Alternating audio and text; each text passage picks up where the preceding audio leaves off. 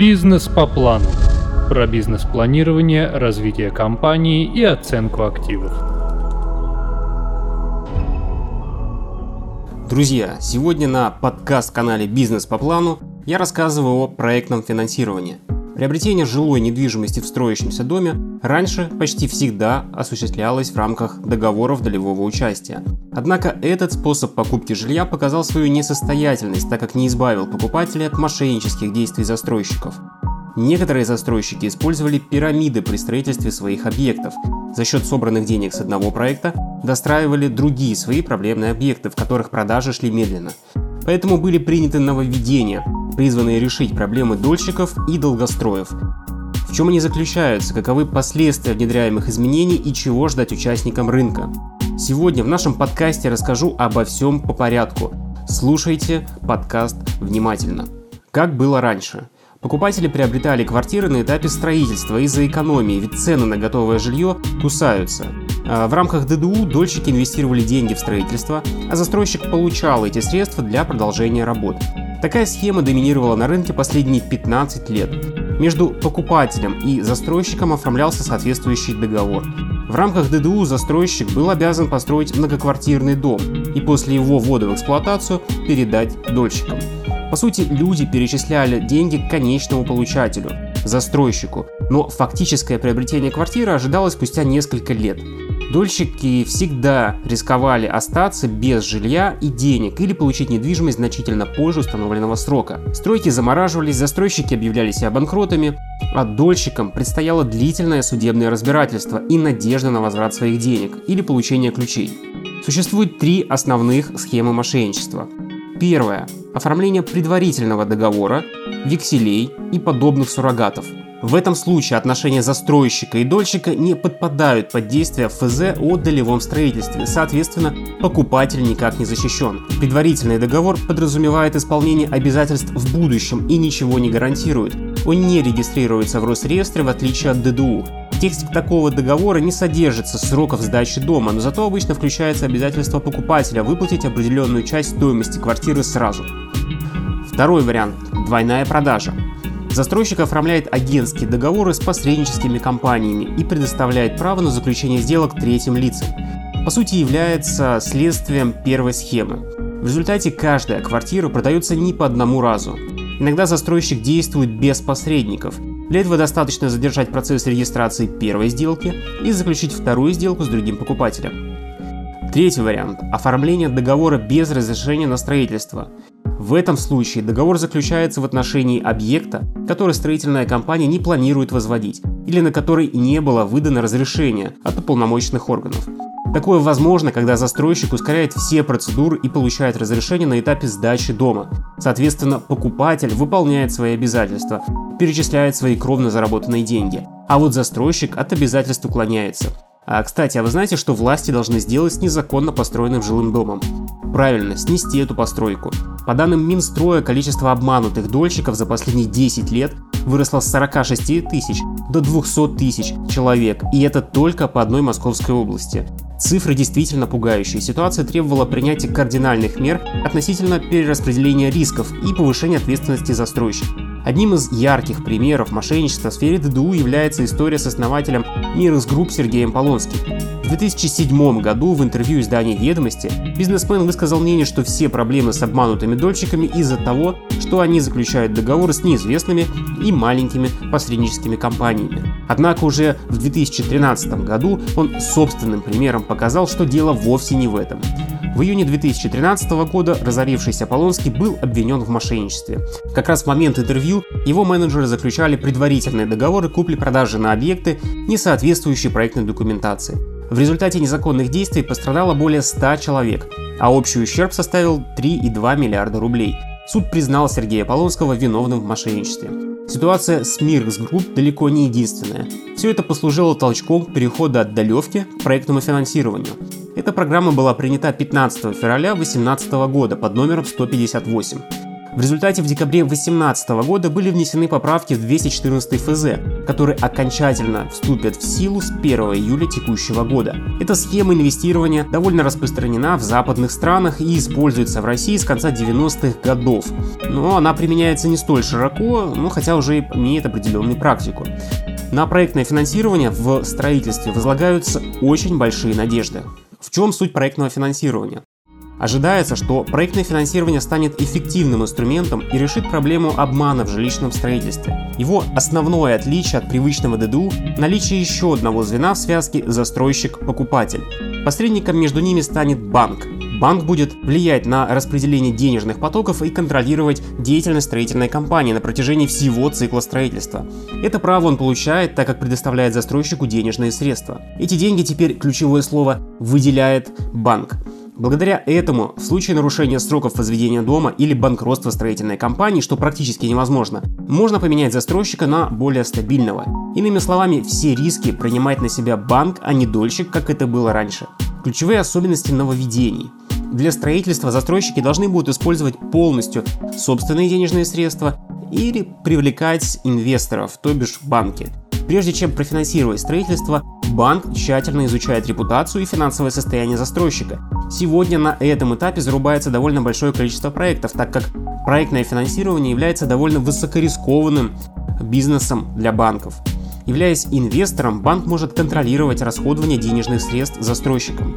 Целевой кредит на строительство выдается только после урегулирования всех организационных вопросов, получения разрешения, оформления договоров с поставщиками, подбор кадров и прочего. Как и у любого нововведения, у проектного финансирования есть свои плюсы и минусы. Давайте разберемся.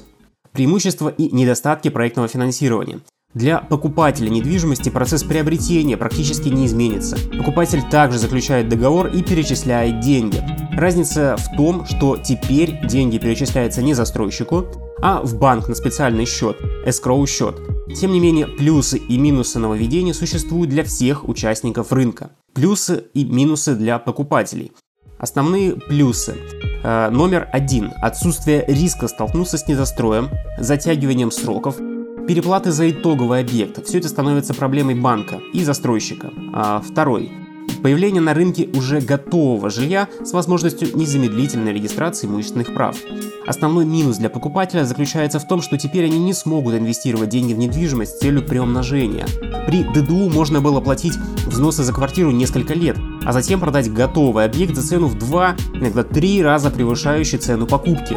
Разница получалась существенной, и некоторые даже строили на этом некий маленький бизнес.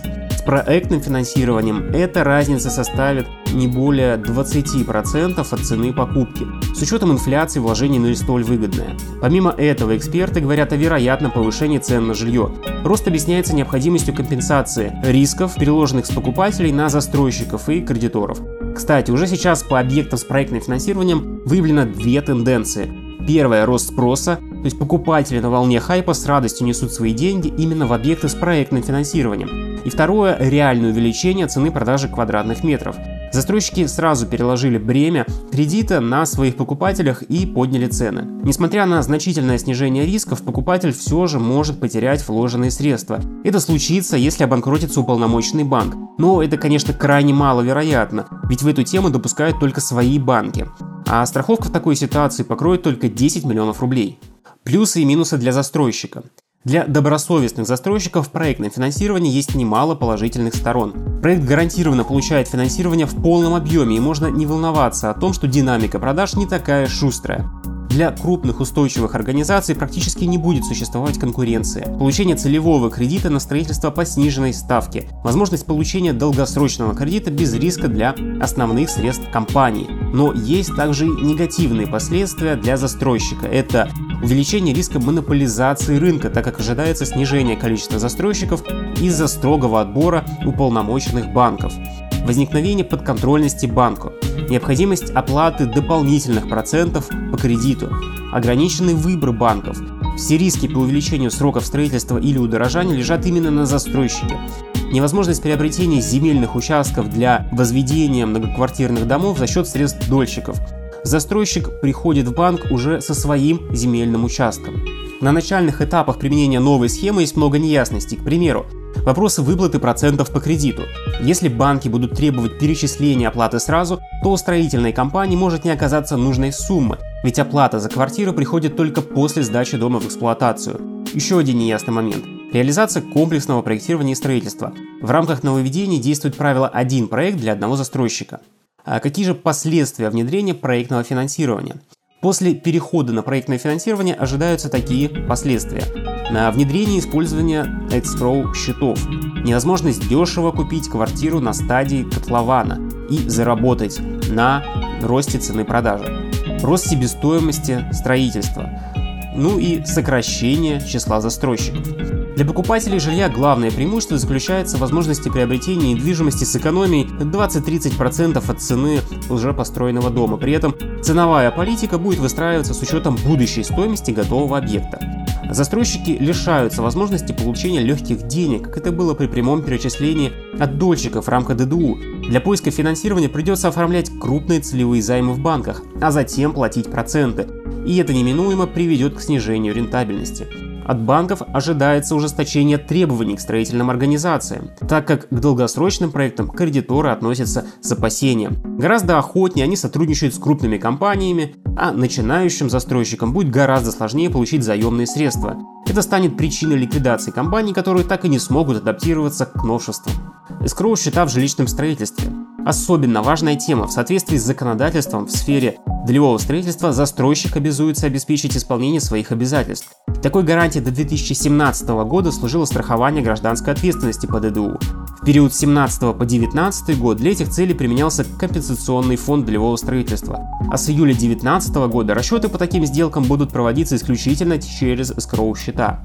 Эскроу счет – это специализированный банковский счет, который требуется для сохранения денежных средств дольщика в процессе строительства дома. Деньги будут переведены застройщику только после ввода дома в эксплуатацию. Использование таких счетов предусмотрено в статье 860.7 ГК РФ. Открытие специализированного счета возможно в уполномоченных банках, имеющих аккредитацию Центробанка. Деньги на эскроу счете блокируются, доступа к ним не имеет ни дольщик, ни застройщик. Если строительная компания не исполнит принятых обязательств, банк вернет деньги дольщику. По сути, принцип работы со скроу счетами очень похож на расчет через аккредитив. Закономерен вопрос, где при такой схеме возьмет деньги строительная компания для реализации проекта. С целью финансирования строительства банк готов выдать всю необходимую сумму под процентную ставку, конечно же, на свое усмотрение. Ее уровень законом никак не регламентируется. Но строительная отрасль носит системный характер для экономики страны. Поэтому ставка должна быть ниже, чем по типовым кредитам. Размер процента по кредиту зависит от объема собственных средств, вкладываемых в проект застройщиком, а также от экономической привлекательности проекта. Процентная ставка с увеличением готовности объекта снижается, так заявляют банки. После того, как застройщик передаст дом покупателю, деньги с эскроу счета банк приведет для оплаты остатка по кредиту, а другая часть передается строительной компании. Для покупателя квартиры алгоритм будет таким. Выбор объекта недвижимости, а оформление ДДУ, в котором прописывается, что все расчеты осуществляются через эскроу счета, государственная регистрация договора в Росреестре, сбор и подача документов, перечисление на эскроу счет суммы, предусмотренной договором. После завершения строительства осуществляется подписание акта приема передачи с последующим оформлением квартиры в собственность. Сравнение оплаты с escrow счетом и без. Давайте разберем основные отличия между оплатой с применением escrow счета и без escrow счета. Итак, э, момент первый. С escrow счетом деньги покупателя недвижимости замораживаются на специальном счете в аккредитованном банке. Без escrow счета деньги сразу же перечисляются застройщику. Со счетом застройщику приходится привлекать заемные средства, что может привести к удорожанию проекта. Без счета строительная компания распоряжается деньгами дольщиков по собственному усмотрению.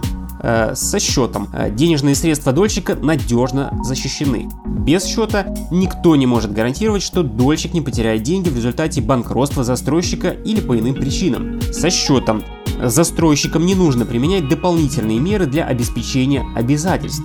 Без счета строительной компании необходимо делать взносы в размере 1,2% от стоимости проекта в компенсационный фонд. Требования к застройщику для использования escrow счетов.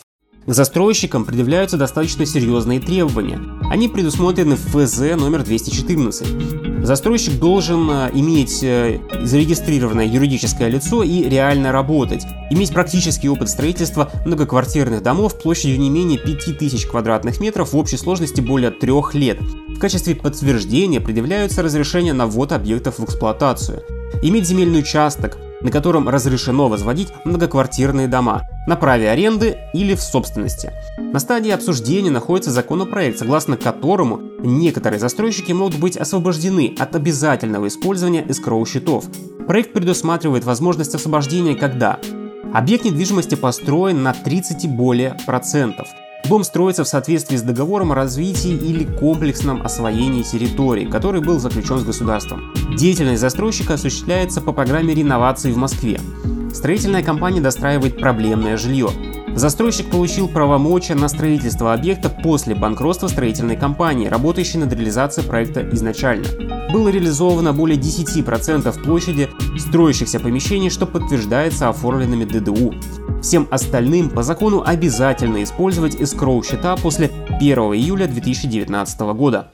Особенности счетов escrow с позиции сторон участников. Для дольщика. С позиции покупателя использование escrow счетов выглядит очень привлекательно. Применение такой схемы подразумевает предоставление дольщику гарантий. Денежные средства на покупку квартиры находятся под надежной защитой банка. Они замораживаются на escrow счете до выполнения застройщиком всех своих обязательств. Если этого не произойдет, покупатель получит деньги обратно. Благодаря новой системе дольщику не нужно изучать репутацию и финансовое состояние компании-застройщику. Банк уже проанализировал финансовую деятельность и оценил риски банкротства. Однако существуют другие потенциальные проблемы, с которыми рискует столкнуться дольщик. Лимитированный размер страхового покрытия в случае ликвидации банка. Если случится так, что у банка, где открыт скроу счет, будет отозвана лицензия, то максимальная сумма для возмещения покупателю составит 10 миллионов рублей. Иными словами, если дольщик приобретает более дорогостоящее жилье или несколько объектов недвижимости, то есть риск, что часть средств ему просто не вернут.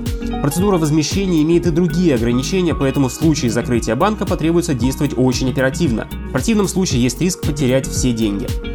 Наложение взыскания на эскроу счет. К примеру, если дольщик имеет долговые обязательства, по которым было запущено исполнительное производство, на деньги на эскроу счетах может быть также обращено взыскание. В такой ситуации средства списываются в счет погашения долга, а обязательства по ДДУ будут считаться невыполненными. Соответственно, квартиру купить не удастся. Выходом из этой ситуации станет перевод доплаты на текущий эскроу счет. Отсутствие обеспечения других обязательств строительной компании. Когда применяется схема расчетов через escrow счет, в отношении застройщика не применяется других возможных видов обеспечения его обязательств. К примеру, в прежнем варианте применялось страхование гражданской ответственности застройщика, залог имущественных прав на недвижимость или земельный участок, а также залог на активы застройщика. Это значит, что в случае выполнения застройщиком обязательств по договору на обслуживание скроу счета, но игнорирование других покупателей не сможет привлечь его к ответственности и добиться исполнения. Под каждый оформленный ДДУ открывается отдельный скроу счет.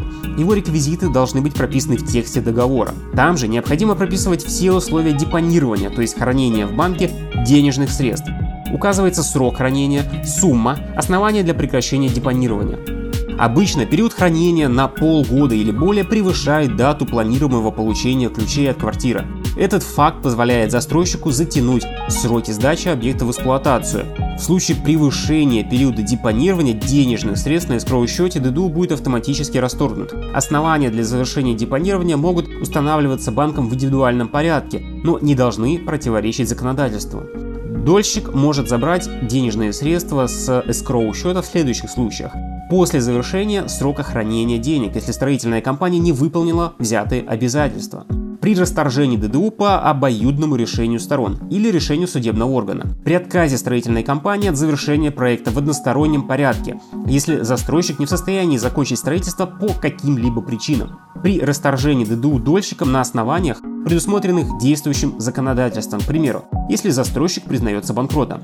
Дольщик вправе продать приобретаемый объект недвижимости. Это осуществляется с применением договора цессии. В таком случае новым держателем счета escrow станет покупатель, которому перейдут права и обязанности в результате переуступки. Для застройщика. Для строительных компаний переход на новую систему будет не столь радужным. Теперь застройщики не смогут пользоваться деньгами дольщиков в процессе возведения многоквартирных домов. По этой причине придется вкладывать собственные средства или привлекать кредитные. Привлечение заемных средств подразумевает выплату процентов, но не всегда по карману строительной компании. Если это не помешает реализации проекта, то дополнительные расходы застройщика в дальнейшем перераспределятся на дольщиков. В конечном счете схема приводит к удорожанию жилья. С другой стороны, применение escrow счетов имеет и явное преимущество. При таком варианте расчетов застройщик сразу получает нужную сумму для реализации проекта от банка или открывает кредитную линию, которую можно использовать по мере необходимости. Когда расходуются средства дольщиков, денег часто не хватало. Если продажи квартир шли плохо, то стройка замораживалась, что приводило к ряду проблем. Переход на систему проектного финансирования и расчет через escrow счет более выгоден крупным строительным компаниям, у которых есть собственные денежные средства для обеспечения проекта. Благодаря устойчивому финансовому положению такие застройщики смогут продавать недвижимость дешевле и вытеснят с рынка небольшие компании, которые будут вынуждены оформлять кредиты.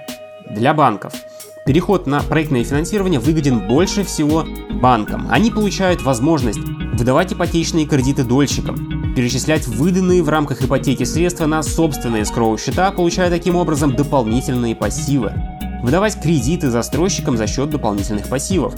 Точно так же работают денежные мультипликаторы. Одна и та же денежная масса участвует в обороте неоднократно, и каждый раз банк получает прибыль.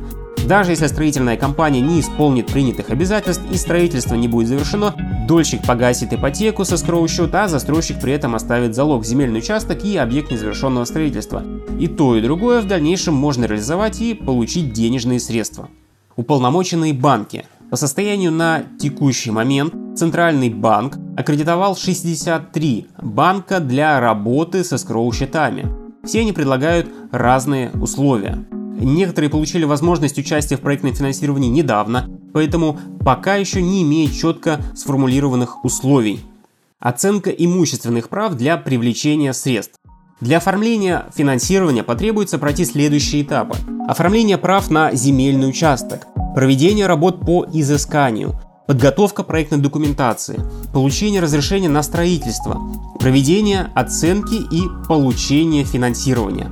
Банк принимает залог по рыночной стоимости два объекта – незастроенный земельный участок, имущественные права на строящееся жилье. Сначала оценщики проводят анализ проекта, а перед началом расчета необходимо посетить земельный участок, посмотреть своими глазами строительную площадку, окружение, конкурентов и темпы строительства. Подробней о методике оценки земельных участков я рассказываю на нашем YouTube-канале, который также называется «Бизнес по плану». Если по определению рыночной стоимости земли все более-менее понятно, то на оценке имущественных прав необходимо остановиться детальней. Под имущественными правами понимается суммарная цена продажи всех возведенных квадратных метров без учета каких-либо скидок. Чаще всего в многоквартирных жилых домах все помещения сегментируются следующим образом. Квартиры по количеству комнат, э, студии, однушки, двушки, трешки и так далее. Коммерческие помещения. Это могут быть торговые помещения на первом этаже или офисный блок на втором. Паркинги в подвале или цоколе жилого дома. Работа оценочной компании включает в себя подробный анализ проекта и проведение расчета. Все выводы и каждую цифру в расчете оценщик в обязательном порядке обосновывает.